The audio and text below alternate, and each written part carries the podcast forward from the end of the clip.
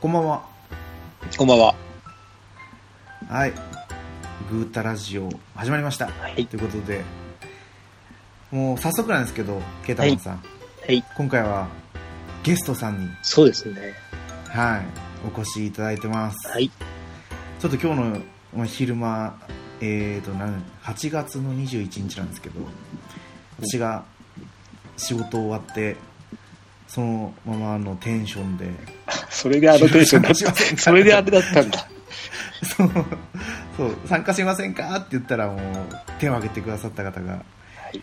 いらっしゃったので、もう、話してなるものかと いう思いから、はい、今日、あの、収録に参加してもらうことになりました。はいパンタンさんです。はい。よろしくお願いします。はい、パンタンです。よろしくお願いします。よろしくお願いします。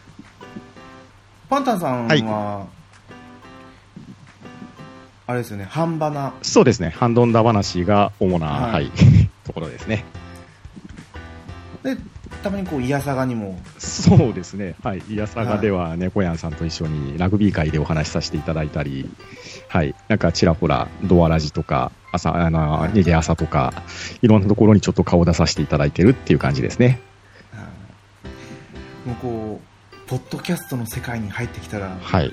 いつの間にかいろんなところに行ってるって感じですね。そうですね、僕確かあの、年明けぐらいから話し始めたような記憶があるんですけれど、あれよあれよという間に、はい、こんな感じになっております。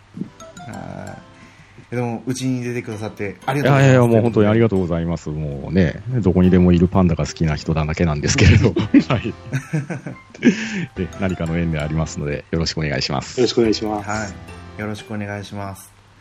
えっと、あれですよね、ケータマンさんのゲーム遍歴の話で、そうですね。結構盛り上がった感じがはい。私からは見受けられたんですけど、ですね、はい。パンタンさんもメガドライブ世代。そうですね、あの、メガドライバーですね。おー乗ってますね、ドはライバー。い。ですね。あの、セガハナユーザーでしたね。あーあのちなみに、はいこれまでやってきたはい。ゲームっていうのは、はい。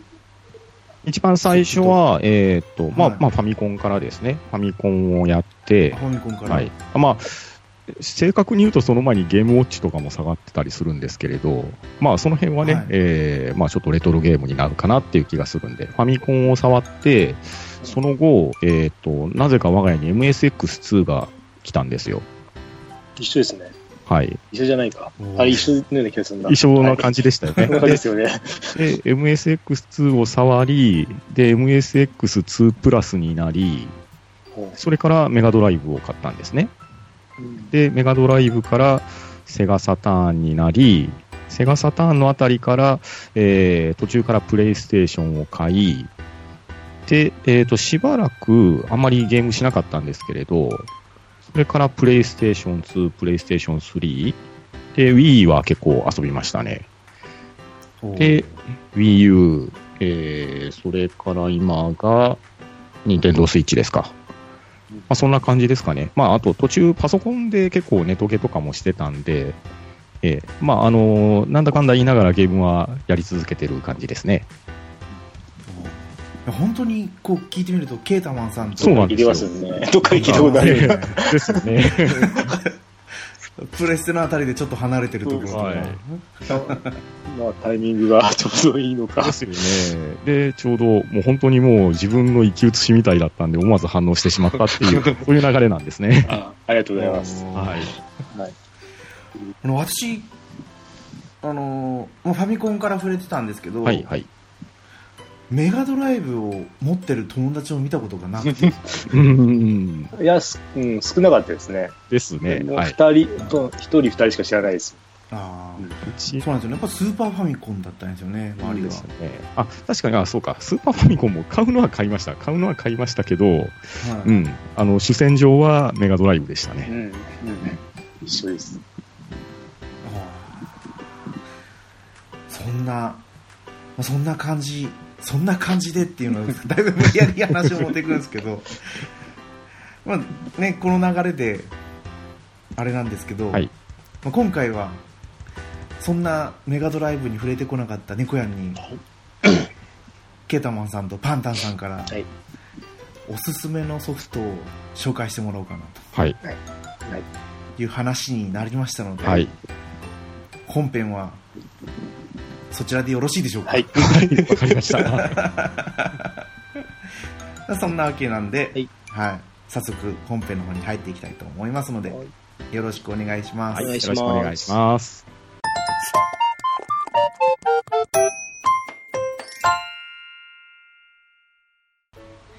はい、改めまして、猫やんです。ケータマンです。パンタンです。はい。メガドライブの話をっていうことなんですけど、はい。私本当にわかんないんですよ。うんうんうんでも、よくよく調べてみたら、普通に90年代後半までソフトも出てるんですねうん。。そうですね。大体実動で9年ぐらいは稼働してたと思うんですよね。発売が何年だったんですか？88年とかぐらいですか？ああ、じゃあもう本当に9年とかって言ったら、97年とかぐらいですよね。うん。スーパーファミコンと一緒ですね。そうですね。時期的には PC エンジン、スーパーファミコン、メガドライブが、まあ、一応形の上では三つどもえだったはずなんですよね。はい。あのー、何？ニコ動とかで、はいはいはい。ゲームハード機戦争動画を うんうんうんうんうん。見てて、あーその勢力図っていうのぐらいははい分かってましたけど、うんうん今回このお話になったのがメガドライブミニのはい収録ソフトについて話をしようかって話をしてたんですけど、はいはい。もう私が全く喋れないっていうことでこういう形にさせてもらったんですけど、はいはい。あのあれですよね柴田亜美先生うんうん。うん。漫画家の、はいはい。パパくん。そうそう、うん。パプア君なうんんですけど、あの人がすごいメガドライブ好きみたいですよね。うん。あ、そうなんですね。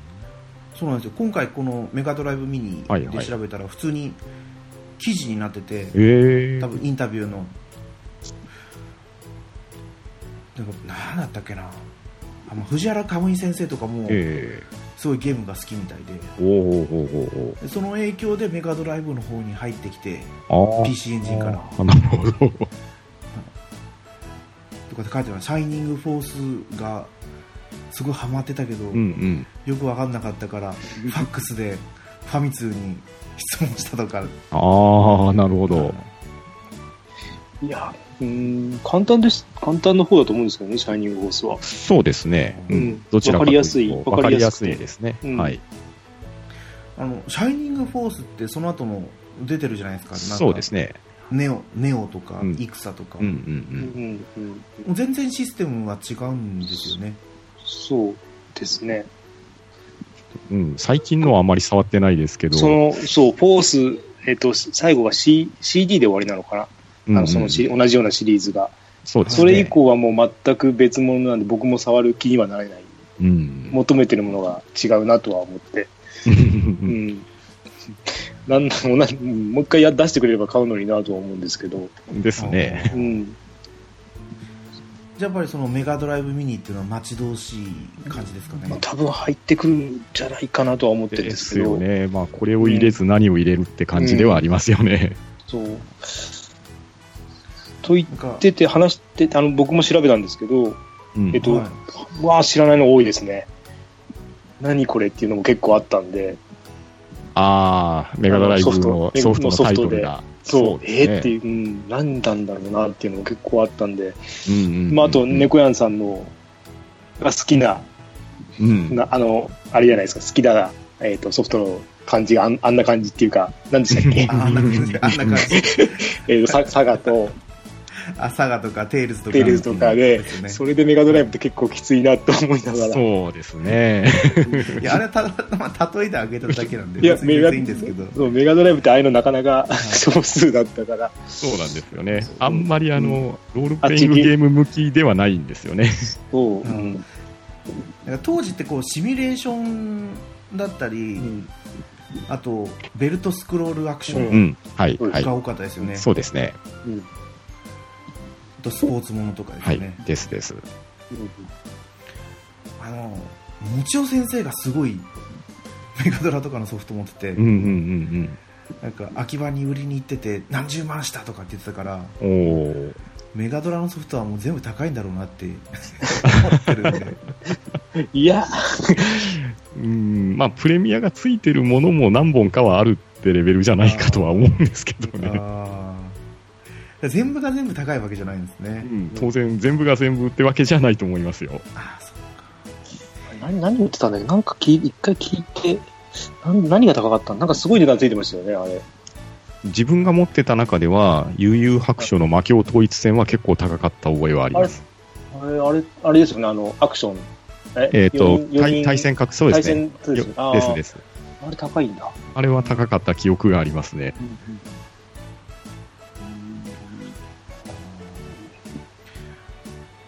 だからレトロフリークうん。はあるけど、メガドライブのソフトは買えない買えないって なんかあってはい。はい中、そしたらメうん。あ、どうぞどうぞ。メガドライブミニを買ってみるのも一つなのかなっていうのは思ってるんですよねう今ねん。あの、中古で出てるメガドライブのソフトって結構、あの、やりやすくていいソフトばっかりだと思うんですよね。ううちの近くに置いてあるのは。あの、マニアックな、マニアックではないのが置いてあって、うんうんあの、買ってみてもいいかもって思うやつが並んでますね。おーまあ、まあ、知らなかったらちょっとわかんないだろうけど、うん、やりやすそうだなと思って見てますけど、まあ、メガドライブミニが出れば、それでいいんじゃないかなって。うん。うんうん。やっぱりこうソニックとかが入ってくるんですよねソニックとかぷよぷよとかですね。うん。まあ、そのあたりは手堅いですね。うん。ああなんかどんどん喋ってたらソフトの名前を言ってきそうなんで、はい、まあじゃあどんな感じでいこうかっていうのは全然決めてなかったんですけど、はい一本ずついっていく感じにしましょうか。そうしましょうか。そうですねはいじゃあケータマンさんから じゃあいいですか？えっ、と、はいどうしよう。えっ、と、シャイニングフォース。えっと、シシミュレーション、えっ、と、なんだろう、シミュレーションですね。シミュレーション、うん。ファンタジーの世界のシミュレーションで、なあの、あれみたいです。あの、ファイヤーエムあ、そうそう、そっち系です。そうですね。そっち系うんまあ、死んでも生き返るし、うん。うん。まあの、だけど戦闘画面がちょっと独特で、うん。えーっと、敵と敵、敵と味方が戦うときに、えーっと、なんだろう、なんて言うんだろう、アニメーション、アニメーションになってたかな。自分が手前にいて敵が奥にいるので戦うんですけど、うん。あアニメーションかな、あれ。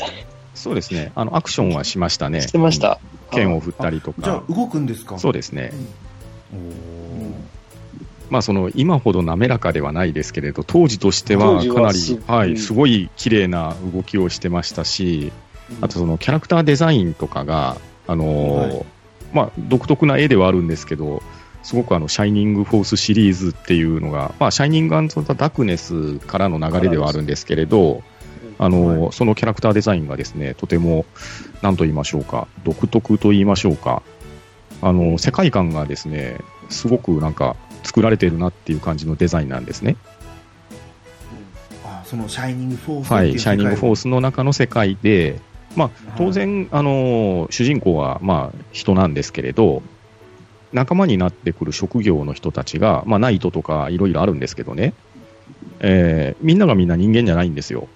半獣人であったりとか、あとあの、はいはいケンタウロスですかね。あの、半人半馬ですね。下半身が馬で、で、まあ、上半身は人の形っていう、まあ、そういった人たちが、えーナイトの役割をしていたりとか、あと、超人ですね。あの、鳥の人、えーそあえあ、あの、超超人とかスーパーの方じゃない方ですね。はい。鳥人の方の人が、まあ、空からね、えー攻撃できたりとか、あと、あの、狼のひ、えーはえーとですかね、あの、ウォアウルフとでも言いましょうか、えーはい。狼男的な人がいたりとか、あとちょっとあの犬のような感じの僧侶がさいたりとか、まあ、いろんなこう種族がこうまあ、かっこいいキャラクターもいれば、可愛いキャラクターもいるんですけれど、そういうなんかね、あの、すごく性格付けがされていて、えーそういった一人一人をユニットとして育てていって、こう、どういうんですかね、まあ、シャイニングフォースっていうだけあって、光の軍勢として戦っていくっていう、もう本当にね、あの、メガドライブユーザーだったら、もう本当にすごくおすすめのシミュレーション RPG でしたね。素晴らしい。素晴らしい。こんな説明できない。え ーはい種族種族なんだろうもう一人一人キャラが立ってるんですか？そうですね、かなりキャラは立ってましたね。あーで種族があってじゃあ職業とかももうそのしキャラクター固定で？そうですね。うん。あの、剣士が英雄になって、騎士がパラディンになって、戦士が魔戦士になってみたいな感じで、はい確か成長の先は一緒だったと思うんですよね。はいうん、一緒ですね。うん。でもそのファンタジーだからうん。魔法とかも結構あったりあ、そうですね。魔法も確かあったような気がしますね。うん、魔法を使いました。うん。でシミュレーションなんですもんね、そうですね。あの、単性のシミュレーションでしたね。はいもう本当にその私シャイニングフォースネオはやったことあるんですけど、はいはいはい。プレステ2だったかなうんうん。あっちはアクション RPG だったんであーあ、じゃあもう全然ゲーム性が全然違うみたいですね。なんでああなったか不思議なんですよね。うーん。これだけ売れたシリーズって。だって、 one、two、three 出て、CD も出て、ねゲームギアでも1、2、3出てるんですよね。でしたね。うん。うん。なのになんでっていう、うん、不思議な。うんうんうん。まあでも、あの、絵、絵絵柄も全部変わってますからね。あの、そうですね。俺もうメガ2の時点から。変わってましたもんね。うん。なんかそのネオの時はハーレムビートっていう漫画のはいはいはい。えっ、と、あれか。えっ、と、なんだっけ。あの人、女の人ですよね。だと思うんですよねが書いてたんですよねうん。ああ、そうなんだ。じゃあ絵柄とかもだいぶ変わってるんですね、う。。うん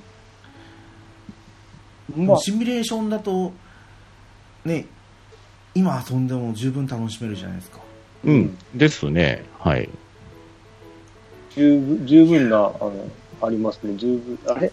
なんか Wii とかでありましたよね。Wii U でありましたっけ？ダウンロード。おそらくあの、バーチャルコンソールでも出てたんじゃないかなと出てましたよね。思いますあね。ーうん。DS とかで出てないんですかね？DS で出てるのは、ちょっと違う、やっぱり変な、変じゃないな。ちょっと、ちょっと違うやつです。このシリーズではないですね。うん。あ違うんですねでやっぱりこうメガドライブミニに違う、入ってくるニュー、ニュー 3DS だったらもしかして、あ、違う、メガドライブはないのか。あ、ないや。あれは、そうか。ないですね。う。うんん。ああそのアーカイブスですアーカイブスだと、うん。あれ、スーファミしかないですもんね、ニュー 3DS って。ああ、そっか。多分 Wii, Wii U とかそ、にあうん。うん。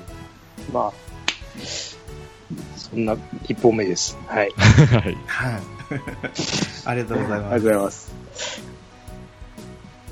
じゃあ、パンタンさん。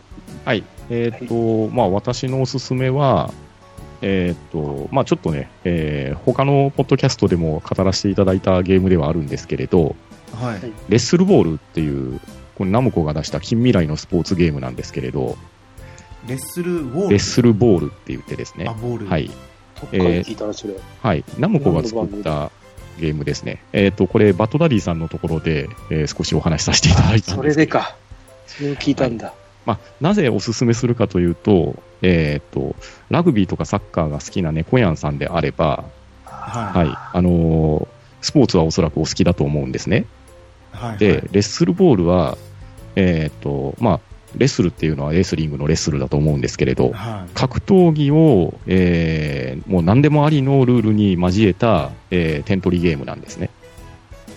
あーボールが出てくるわけじゃないですか、ボールは出てきます。えっ、と、一応球、はい、球技なので、はいえっ、と、何対何だったかな？ちょっとすいません。えっ、と、全体の人数まで僕覚えてなかったんですけれど、まあ、要は球技なので、まあ、サッカーみたいなゲームと思っていただいたらいいんですが、4対4かな、これ。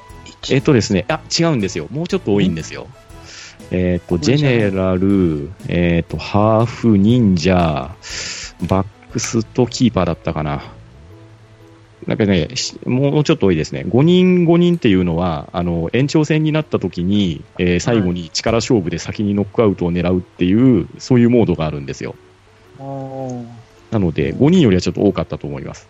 えー、すみません。正確な数字が出なくて申し訳ないんですが、えっ、ー、と、ゲーム的にはですね、えっ、ー、と、真上からえー、スタジアムを見たような感じのフィールドになってるんですね。なので、はいはい、えー、自陣が下の場合は、えー、下から上に生命登っていく感じで、で、えーと、このスポーツがクォーター制になっていて、えーまあ、時間はあの5分、10分、15分、20分とか選べるんですけれど、えー、第1クォーター、第2クォーター、第3クォーター、第4クォーターで、まあ、最終的に点が多い方が勝ちっていう、そういう球技なんですね。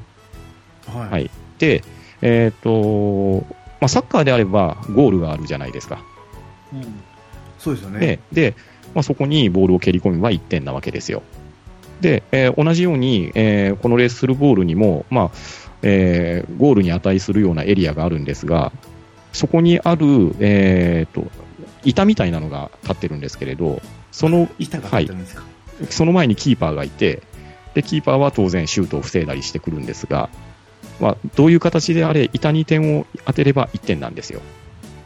はい、なんですけれど、その板の周りに、あのラグビーでいうあのエンドゾーンに当たるところですね、ゴールラインと、はい、え一番あのどういうんですか、えーまあ、タッチダウンエリアみたいなところですわ、はい、アメフトでいう、そういうゾーンがあって、そこにボールを自分が抱えて侵入してれば、まあ、トライですよ、いわゆれば。はいはい、になると3点入るんですよ。あ要は投げて板に当ててもいいし、はい、投げて板に当ててもいいし、蹴って板に当ててもいいし、それだったら1点なんですけれど、ボールを持ったまんまトライというか、まあ、タッチダウンという表現になるんですけど、タッチダウンをすれば3点になるっていう、はい、まあ、突き詰めていくと、それのどちらかを取り合いをして、えー、多い方が勝つっていう、まあ、単純明快なスポーツなんですが、はい、はい、あのー、最初のこのレッスルっていうところに話が戻るんですけれど、あのータックル、えー、クロスチョップ、ダブルラリアット、もう何でもありの異種格闘技的なノリなんですね。なので、えー、ドリブルをするとか、えー、ボールを手に抱えて持つとか、えー、ボールの運ぶ手段はもう手を使っても体を使っても足を使ってもどういう手段でもいいんですけれど、それを防ぐためにディフェンスの選手は、そのもボールを持っている選手に群がってですね、えタックルを浴びせるわけですよ。格闘技的な技で。えー、それを、えー、攻め手はかいくぐりながら、えー、時には自ら体当たりをし、えー、時には味方にパスをし、で、最終的にエンドゾーンを狙っていくっていう、もうあの、非常にね、あの、ラグビーをやってたらわかると思うんですけど、あの、こういうスポーツあったら絶対楽しいだろうなっていうのを体現してくれたゲームなんですね。へ反則とかないんですか？えー、反則ないんです。強いて言えば、えー、サイドラインに出た時に、えー、まあ、スローインっていうのがないので、サイドラインに出たときには、えっ、ー、と、一旦ボールが止まって、で、えっ、ー、と、3人の選手が誰にボールを持たせるかっていうサインプレーをして、で、防御の方がどれにタックルをするかっていうのを選んで、ボール、えー、試合が再開されるっていう、そういうルールなんですね。ちょっと分かりにくいんですけれど、もうとにかく、えー、もうガンガン当たって、えー、敵をなぎ倒しながらエンドゾーンに向かっていって、えー、点を多く取ったものが勝ちという、そういうゲームでした。お楽しそうですね。映像を見てると本当、ラグビーっぽいですね、はい、パッと見。そうなんですラグビーやった人から、してない人から見ると、ラグビーっぽいなって。そうですね。はい。えー、これを。話を聞く感じだとそんな感じですもんね。はい。対戦でやるとめちゃくちゃ面白いんですよ。喧嘩になりそうな。ですね。で、あのー、割と自由な戦術が得れるんで、あのラグビーと違うのはですねラックとかモールっていうのはできないんですよ。はい。えーまあ、ちょっと、あのー、操作上難しいというのもあるのかもしれないんですが、まあ、単純に動かすプレイヤーを選んで、えー、そのプレイヤーを操作して、えー、ボールを持って運ぶかドリブルをするか。でその後、えー、体当たりをするとかして敵をなぎ倒すかあとボールにエネルギーがチャージできるみたいな感じになっていて、えー、必殺技がそうなんですよ。あの、アタックボタンを、まあ、アタックボタンというか、シュートボタンですか？シュートボタンを長く押して溜めた状態で離すと、えー、そのボール自体にエネルギーが注入されて、そのシュートを食らうと敵が吹っ飛ぶっていう、あの、もう、漫画の必殺技みたいなシュートが打てるんですけれど、はい、えー、ただ、それで、えー、キーパーを吹き飛ばして、えー、壁に当てても1点にしかならないので、まあ、要するにあのペナルティーゴールを狙うか、トライを狙うかで、どうしても経験者としてはトライを取りたいじゃないですか。そうですね。あのそういうあの葛藤を見事にゲーム内で再現してくれる、とても熱いゲームなんですね。おなんか、あれですね、FF10 のはい。あスフィスフィアボールにも、ほうほうほうほう。ちょっと、はいはいあの FF10 が僕がわかんないんですけれど、もしかしたらそういうゲームなのかもしれない。うん、そんな感じですね。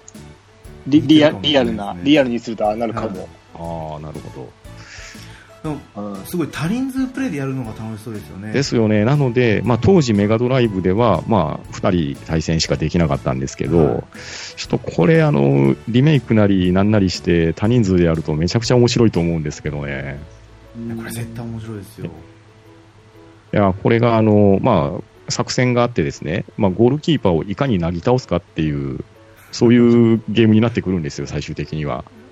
そう、そうですよね。ええで、まあ、わざと、こう、高いボールを投げて、で、キーパーにジャンピングキャッチをさせて、その隙にパワーを貯めて、キーパーが着地するところにラリアートを決めて、ノックアウトして タッチダウン取るとか、あとあの、サッカーのセンタリングみたいに、まあ、サイドを駆け上がって、サイドからセンタリングのような感じでボールをパスで上げて、でそれを取らして、さっきと同じように着地を狙ってなぎ倒すとか、まあ、あの、多種多様な、えーもう、考えれば考えるだけいろんな作戦が展開できるんで、まあ、あの、熟練者が集まって対戦するとですね、本当にすごいスポーツゲームなんですわ。なんかこう、セガらしい、尖ってますね。うんで、これ発売がナムコなんですよ。おーえーナムコの、まあ、完全にオリジナルタイトルですね、これ。他の機種では出てないんで、まあ、その後、あの、プレイステーションのナムコミュージアムとして、まあ、あの、収録はされてはいたんですけれど、まあ、完全にあの、新しいタイトルのソフトとして、メガドライブに、えっ、と、参入何本目だったかな ?6 本目ぐらいだったと思うんですけれど、えー出して、ちょっとね、それまで、いまいちナムコの作品がメガドライブではパッとしなかったんですけど、えーまあ、それでもナムコ好きな私としてはですね、信じて買い続けて、あ、レッスルウォール買ってよかったなってなった一品なんですね。はい。すごい、面白そうな作 はい品ですね。まあ、あの、これが言いたいがために、あの、来させていただいたような感じかもしれない。ああ、この、これ、なんだっけ、このローリングサンダーとかもこれナムコなんですか？あ、ローリングサンダーもナムコですね。はい。これな、あ、本当だ、パッとしてないですね。はい。なんかいまいちな、あれだけだ。ただ、9回、あ、9回道中期は面白かったですは、これはやりましたね。これと、フォフェリオスってやつやったかなって感じで、あと全然知らないですね。ヘリオスはアーケード版はすごく面白かって、でそれをっ、たのかな。そうですね、あのーまあ、期待の移植だったんですけれど、まあ、メガドライブの性能ではちょっと残念だったかなという感じのゲームでした。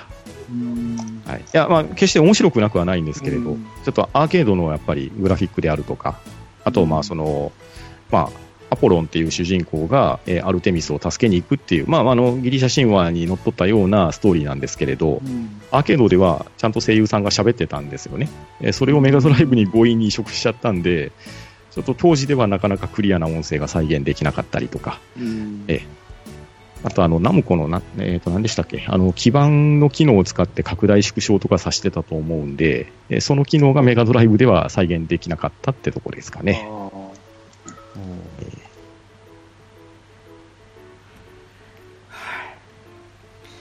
優秀なオリジナル作品だったと思います。ーはい。ありがとうございます。じゃあ、次、2はい作品目ですかね。うんと、これも、えっ、と、まあ、ふ有名な作品なんですけど、はい。ファンタシースターの千年期の終わりに、ああ、ですねはははロープレイですね。うんうんうんで、今、ファンタシースター2、ファンタシースターオンラインか。あれ、うん今オンラインで2まで出てると思うんですけど、それの元のな、は元になったのが、これのファンタシースターの、えっ、と、うんこれ、今、千年期の終わりっていうのが4なんですね、これが。うんうんでそれまでそうに、なんですか？これ、名前ついてるんですよ、4なんですよ。それまでにうん3、2、1って、まあ、あって、うーんと、その、世界観とか、あの、魔法とか全部一緒ですね。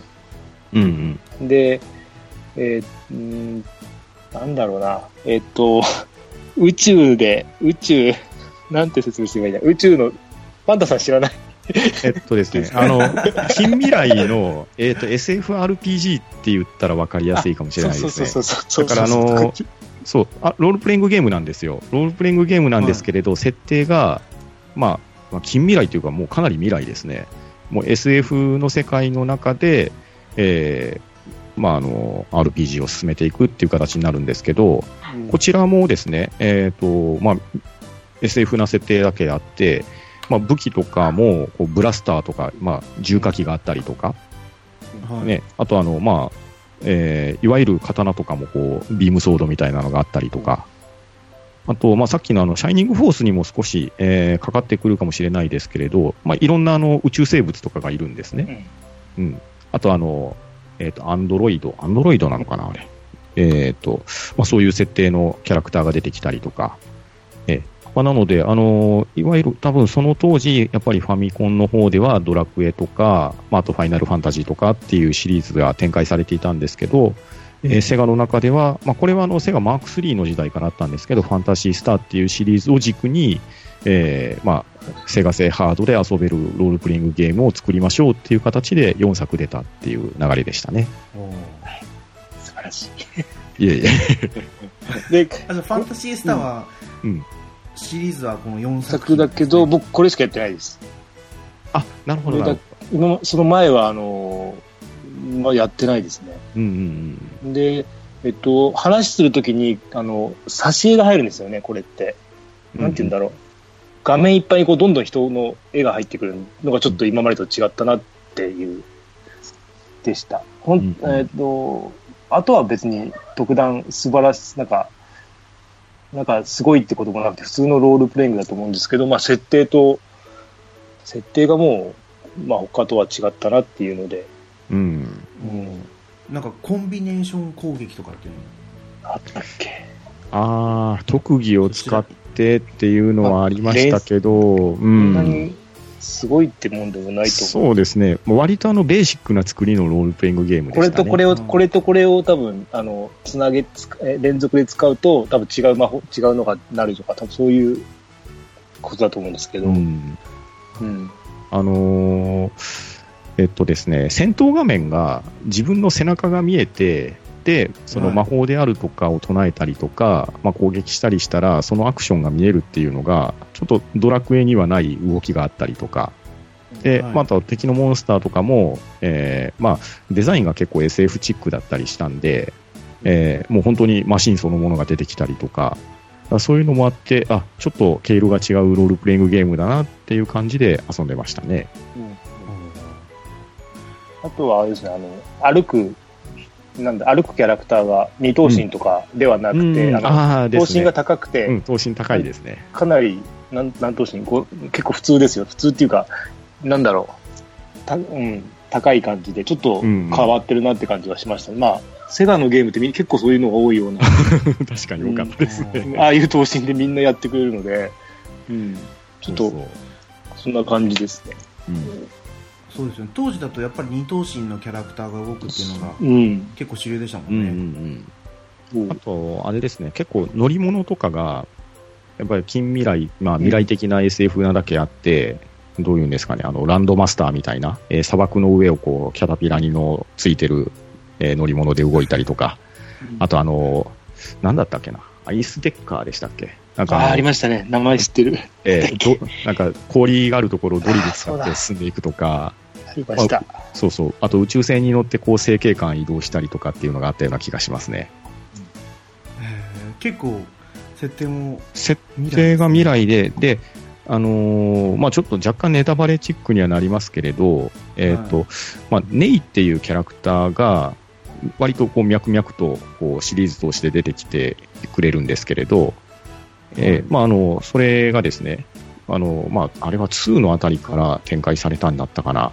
ワン、えーはいたんですか？ワンは、ワンは確か、えっ、と、違いますね。いないワンは違う。うん、2からだったような記憶がしますね。ええあのーまあ言ってみればヒロインみたいな感じなんですけれど、えーまあ、途中でいなくなっちゃう系の人だったと思いますけれど、えーで、まあ、そのネイっていう名前の、えーついてる、えー武器が、まあ、後々の作品とかでも出てきたりとか、確かこれって PSO2 とかでも出てるんじゃないですかね。ちょっと僕は直接遊んでないんで、えー奥さんがちょっと遊んでるのを見たぐらいですけれど、おー。だからまあファンタシースターと、えーネイっていうキャラクターは、うん、割と切っても切れないような、えー関係性のキャラクターですかね。そうなんですね、はい奥さんファンタジー PSO2 やるんですか？はい。あのーちょまあ、今隣ではしてないですけど、割と、はい、日々隣でしてますよ。おーすごいですね はい。なんか楽しそうに遊んでます。いやーいいなそういうの見るの楽しいですよね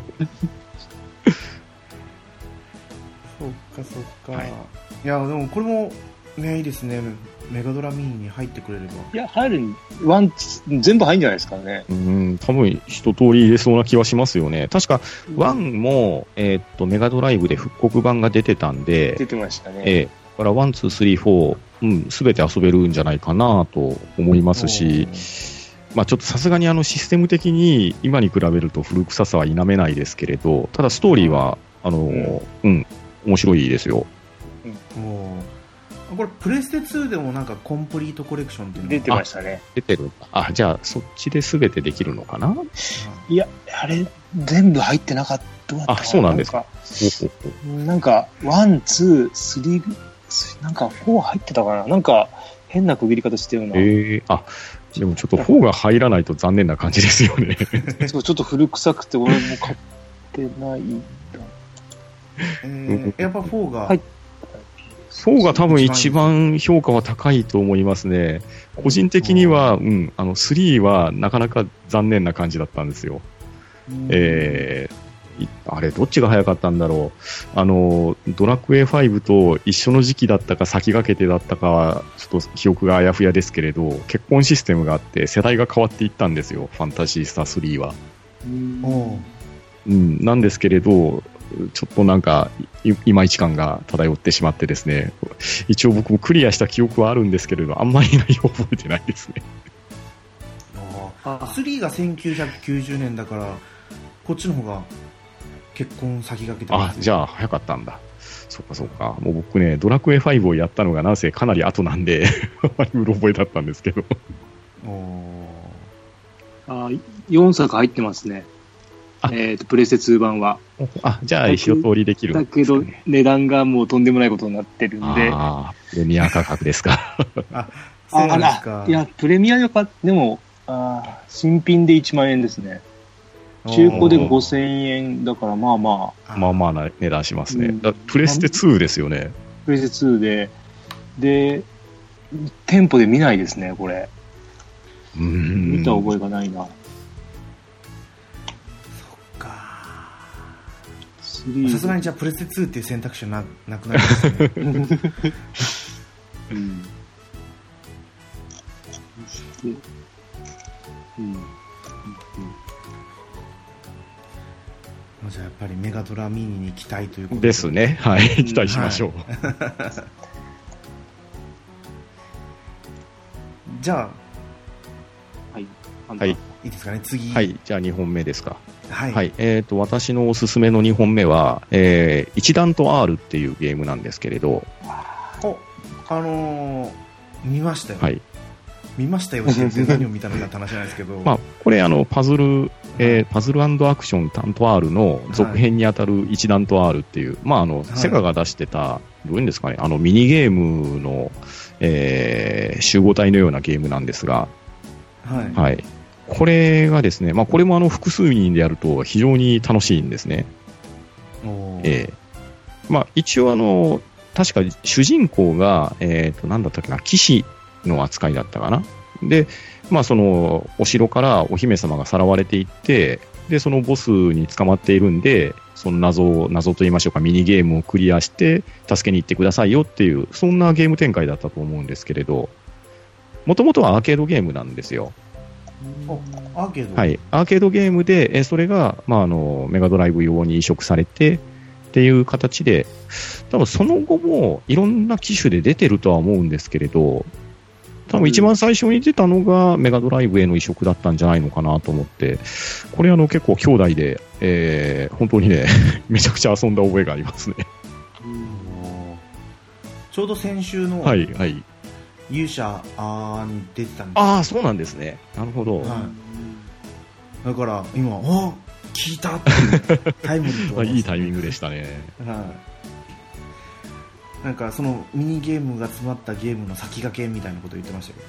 そうですね。まあ、その、まずは担当あるっていうのがあって、まあ、その続編なんで、そまあ、あのー選べるミニゲームが、まあ、増えて、まあ、より遊びやすくなったかなっていうのが一段とあるですね。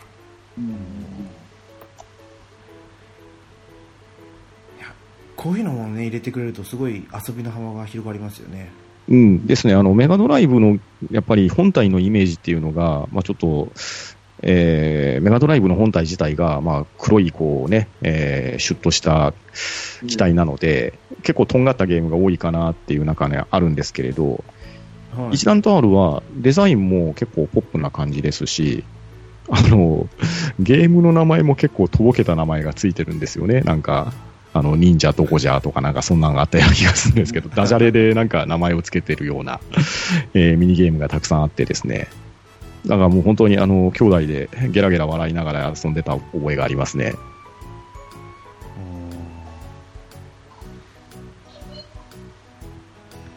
いいですね。はい。はい持ったことないですね、これは。やっぱこう、やっぱ違いますね。持ってきたソフトも、お話をしてみると。そうですね。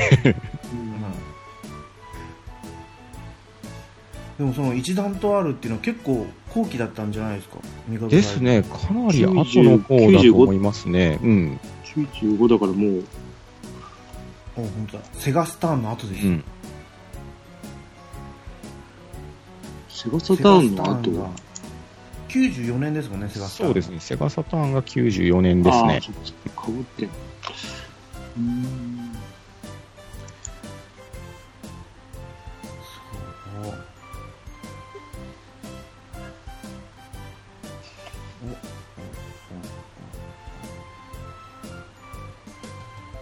はい。はい。ありがとうございます。はい、どうもどうも。ということで、あれ、えっ、と、4作品でしたもんね。うん。はい。すごいね、私は全然紹介する立場じゃないから、もうすごい軽い雰囲気で。俺も紹介してない、紹介してないですよ。パンタンさん任せ。いやいやいやいや。いやいやいや、もう2人がいてこそですよ。本当に。こっからですよ。はい。どうしよう。えーっと、どっちだえーっと、他の機種でも出てると思うんですけど、はい。えーっと、ポピュラス。ああ、はいはい。ありました。うん。ポピュラスうんあのー、えーなんだろう、地球、えー地球、地球、神様になってうん地球を作っていくシミュレーション。で、そうですね。神様視点で、あの、ちっちゃい人たちをず、ちっちゃい人じゃないな、その地球をずっと見てる。うんあの、いろいろやりながら、やりながら。なんていう、うん。画面自体がクォータービューのようなマップになってて、で、まあ自分神様なんで、天変地異を起こして、えーはい。まあその、突然こう、どういうんですか、巨大な山を作ってみたりとか、えーまあそれを平らにならして人が住みやすいようにしてみたりとか、まあそんな感じで、えーまあ人類を繁栄させていくっていうゲームだったですね。もしかしたら見たこと、え、これはスーパーファミコンスーパーファミコン出て、うん出てるはず。あらゆ。るところで出てたと思いますね。うん、パソコンからじゃないですかね、もとうんもと。、ですです。うん。だから見たことあるかも。なんですね。うん。今で、今はないか。今はさすがに、ない気がするな。画像があれば、もうちょっとわかりやすいの画面を見たら、ああ、あれかって感じになりそうな気もしますが、うん、その天変地異を起こして山を作ったりするんですよね。そうですね。で、まあ、建物をこう作って、まあ、お城のようなものを作ってみたりとか、うん、人がすごくちっちゃいと。ですねですあの、画面自体はそんなに大きくないですよね、でそれをこうスクロールしていってっていう感じでしたね。友達がやってたゲームなんだろうってずっと思ってて。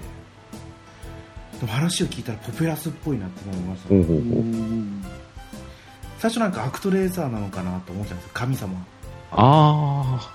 あれとはまたちょっと毛色が違いますね。はい、もう完全に、えっ、ー、と、でも一応リアルタイムで動いてるんで、リアルタイムシミュレーションゲームになるのかな、これは。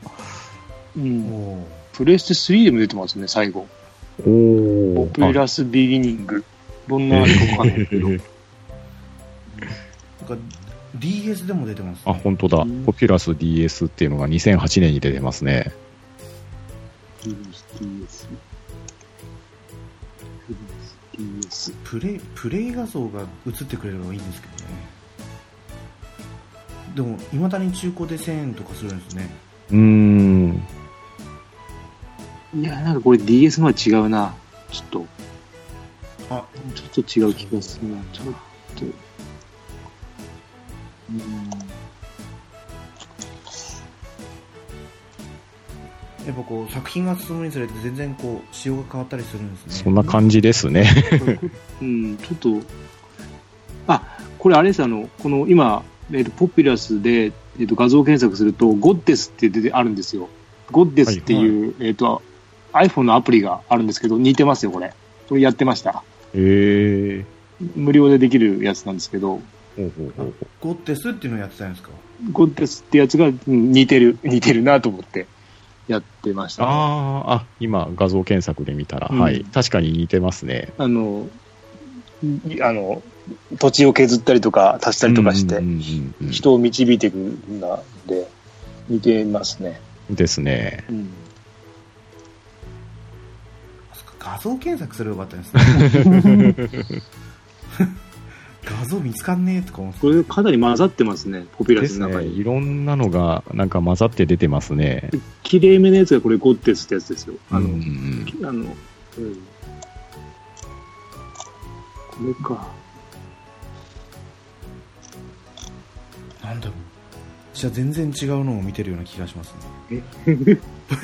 ポピュラスで、ポピュラスで画像検索をしてるはずなのに、なんかあの本みたいなのが開かれていて、うん、左の斜め上ぐらいに。で、その拡大されているところのマップが手前にクォータービューで表現されてるって言ったら分かりやすいですかね。そんな感じのゲーム画面ですね。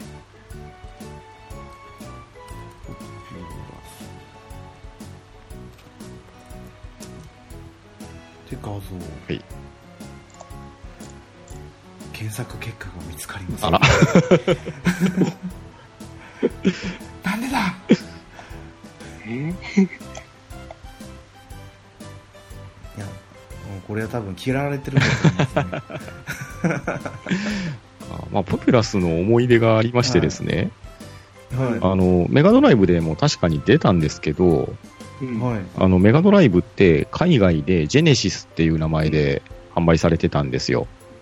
で、ジェネシス版のプピュラスっていうのが、その日本のメガドライブ版に先駆けて発売されててですね。うん、で、ジェネシス版のソフトって、実は日本のメガドライブでも動いたんですよ。うん、で、え当時、あの、秋葉原に行ったら、それが買えたんですよ。はい。はい。で、あの、ちょっと、自分は別のゲームが欲しくて買いに行ったんですけど、友達にプピュラス買ってきてって頼まれて、えー、まあ、この秋葉原までわざわざ行ってですね、えー、ジェネシス版のプビラスをお土産に買って帰ったっていう思い出がありますね。え、あんたさんずっと岡山ですか？はい、僕、岡山ですね。からわざわざ秋葉原まで？はい、秋葉原まで。まあ、あの、祖父母が、あの、茨城の方にいたので、あまあ、それで、はい、休みのたんびに遊びには行ってたんですけれど、はい、その、ちょっと便乗して秋葉原まで出かけてですね、で、ジェネシス版のゲームを買って帰ってたっていうのが、ちょっと懐かしい思い出があります。できなくもないか。普通に起動されはい、普通に起動するんですよ、これが。おまあ当然、あの、すべて英語表記なんで、えー、もうただただ遊べただけっていう流れではあるんですけれどね。あ雰囲気を雰囲気を楽しむという感じでしたね。そう秋葉原とかに行けば海外版が買えるんですね、普通にね。当時は買えましたね。今も買えるんでしょうかね。ちょっと最近は行ってないんでわかんないですけど。まあ最近はまあそもそもね、ダウンロードとか、ね、ネットで買え買えばいいですし、大体リージョンフリーだったりするんで普通に動いたりもしますよね。プレステ2が動かなかったのかな、確か。プレステ2が。はい。確かあれ海外とリージョンコードが違うって言われてて、あのー、うん、ハワイに行った時に買って帰ろうかなと思ったんですけど、動かないからやめときなさいって言われた覚えがありますね。ハワイに売ってんですか？はい、あの、はい、あのー、何ですか、アロワナ、モアショッピングセンター、にゲームコーナーがあったんですよ。ありましたっけ？ありました、ありました。駐車場の横にありました。あ、あ、なんか覚えてる。あ、なんかありますね。そこで当時日本では発売されてなかったラグビーのゲームとサッカーのゲームを買って帰ろうと思ったんですけど、それ動動かないって言われたそういう思い出がありますね。もうだいぶ前の話ですけど、あのラグビー2018そうそうそう、そんなやつの、えーと、当時のやつだから、もう十何年前ですかね、12、3年前ぐらいでしょうか。そうと、やっぱ日本にラグビーゲームっていうのはなかったですからね。あんまりないですね。昔スーパーファミコンであったんですけど、うん、あのあんまりラグビーっぽくないゲームでしたね。そのシンプルシリーズでやりましたけど あシンプルシリーズのはなんかまだ全然違ったような気がしますね、あれ シミュレーションうん、そんな感じのやつだった記憶が。はい、はい、はい。うん、運です、運、あれは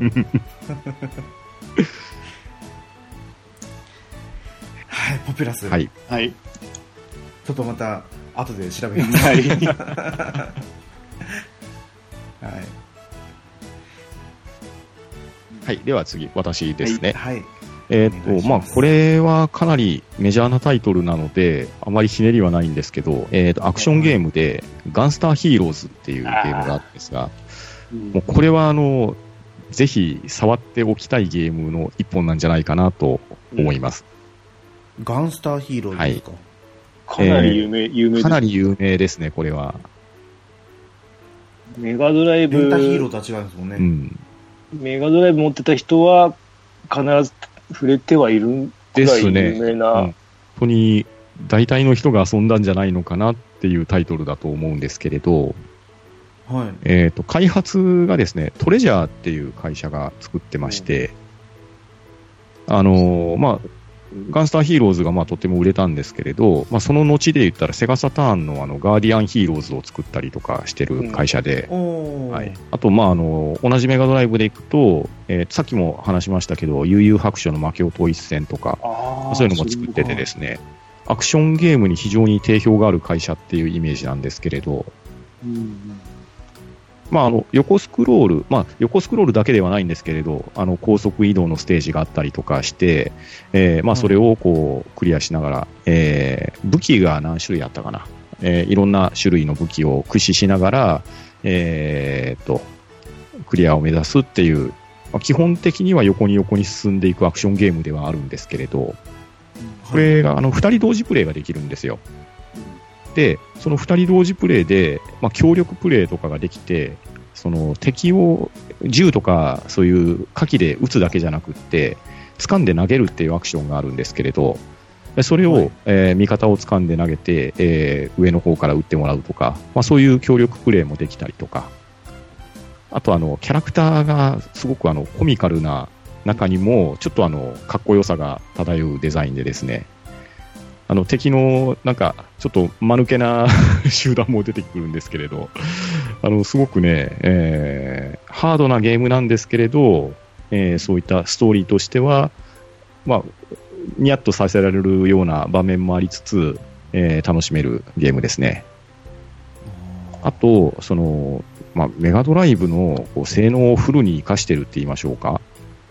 あの、アクションゲームなんですけれど、こう、まあ、当然、面クリアごとのボスとかが出てくるんですが、まあ、大きいボス、あと中盤の中ボスとかもあるんですけれど、こう、スプライトを重ねて、えー、多関節に見せて、こう、滑らかな動きをしてくるボスであったりとか、あと、まあ、その、シューティングゲームみたいな画面に、えー映ってプレイをする面があったりとか、もうすごくあの、どういうんですかね、メリハリが効いてるアクションゲームでしたね。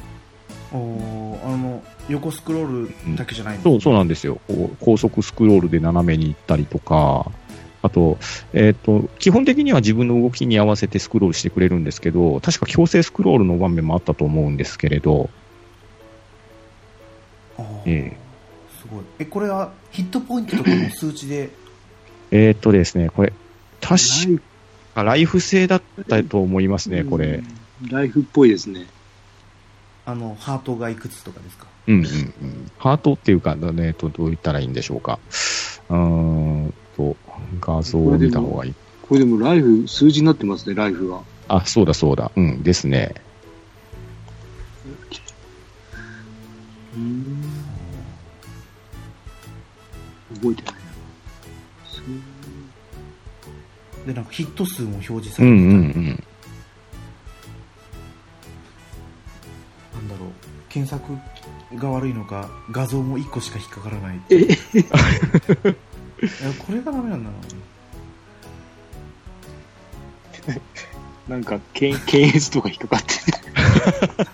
なんか、うんえーとこっちからやればいいんだゲームギアも出てたんだ。うんうん、ああ、みたいですね。これ普通にあれですね iPhone でできるみたいですねんあ、そうなんですか。あ、今アプリも出てるんだ。へえ。まあでもちょっと iPhone のバーチャルパッドでやるには厳しい難易度のような気はしますけれど。ああ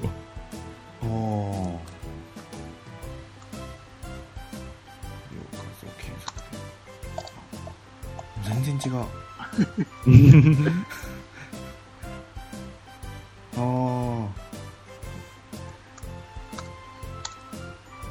で調べたらええもうすごいいっぱい画像が出てきてあ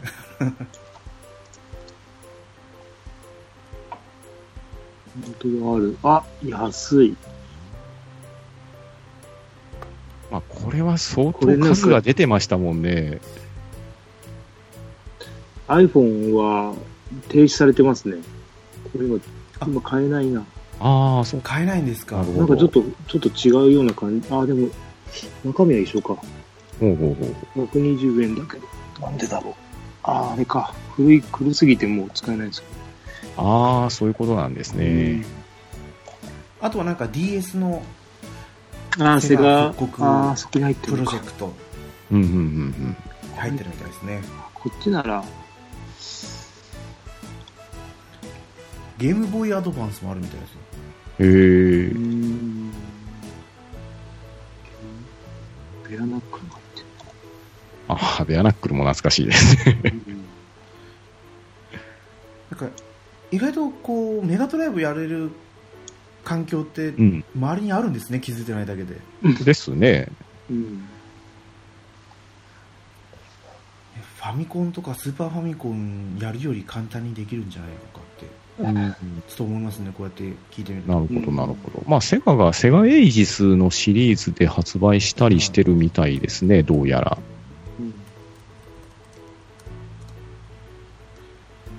まあ、なので、あの、割と、あの、触れやすい感じでは遊べそうなんで、これは、あのはい、一、回やっといて損はないゲームじゃないかなと思います。でこれもちょっとやりたい候補に入ってるですね。メガドラミニに入ってたらいいんですけどね。いや、入ると思いますよ、これは。うんまあ、まあ、それぐらいの名作ではありますよね。多分入らないと、あ の文句が出るから。そう